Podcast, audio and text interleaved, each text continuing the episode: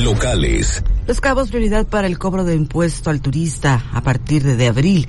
La secretaria de Finanzas, Berta Montaño, consideró que este aprovechamiento generaría 200 millones de pesos en este año.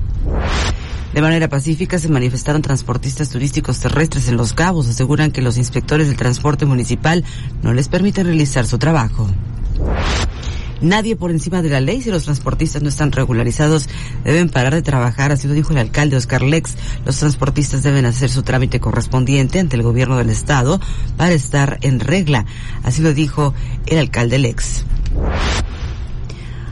Avanza la Agenda 2022 de Trabajo Operativo y Administrativo de OMSAPAS. Los compromisos van desde dotar agua a las escuelas hasta el contenido de los informes administrativos de trabajo en el primer trimestre del año. Así lo indicó el director de la dependencia, Ismael Rodríguez.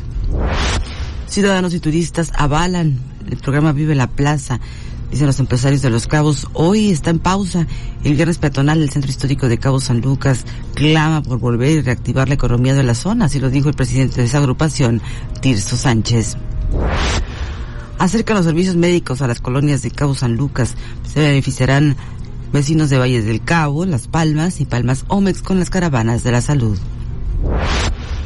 Y en más información, el INJUVE apoya a los jóvenes para que puedan salir adelante tanto en la vida económica, laboral, deportiva, cultural, social y recreativa, además de que se impulsa la igualdad de género, así lo informó la titular de la dependencia, María Elvisa Peralta.